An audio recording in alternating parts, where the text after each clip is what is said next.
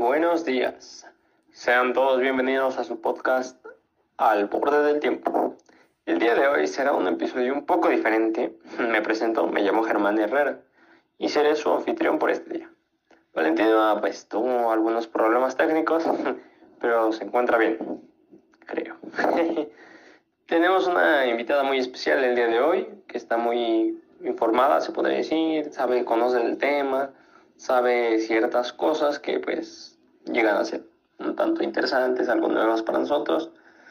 Eh, y el tema pues que trataremos hoy es sobre el pueblo indígena de los Tepehua.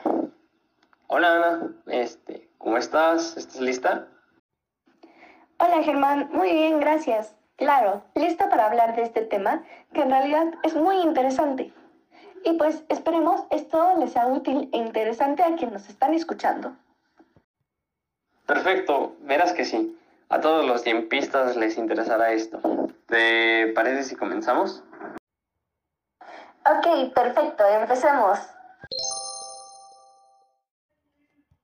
Bien, Ana, em, ¿qué es lo primero, así como, como lo primordial que, que tú dirías? No, pues ustedes tienen que saber esto ah, primeramente sobre los tepeguas, o sea, ¿qué es esa base que debemos de saber todos? O bueno, que se supondría que deberíamos de saber todos.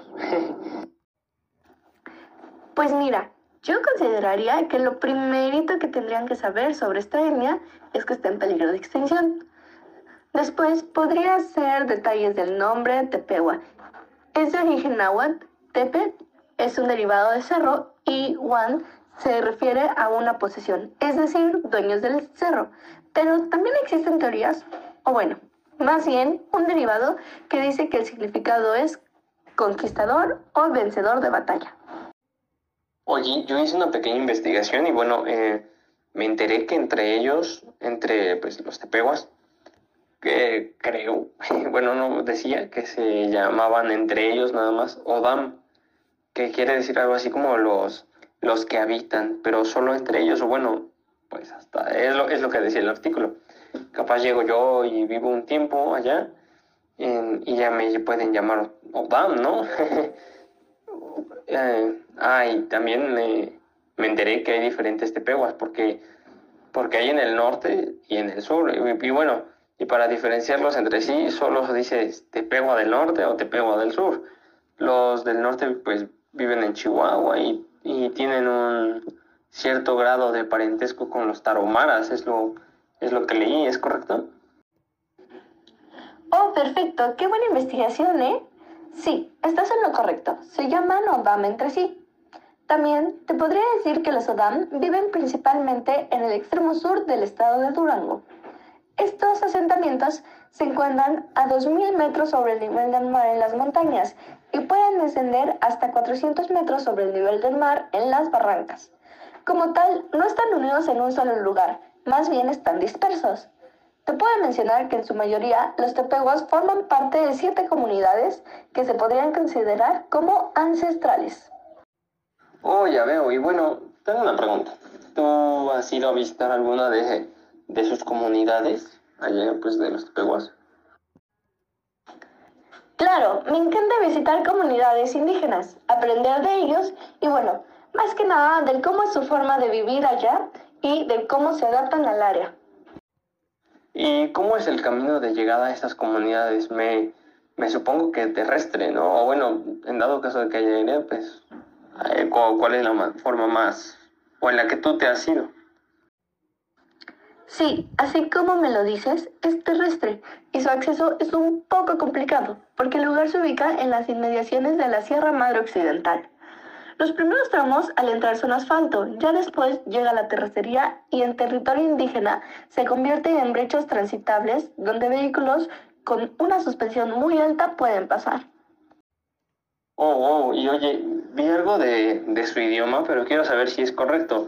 Esto que vi es que el idioma de los Odam pertenece al, tronco Yuto azteca, así, así mencionaba en, su rama principal, pero que, que, incluso dentro de la, pues de la misma lengua existen diferentes variaciones en su dialecto, pues refiriéndose a léxico y fonética. Yo creo que así como, por ejemplo, nosotros con los españoles, el acentito o algo así, ¿no?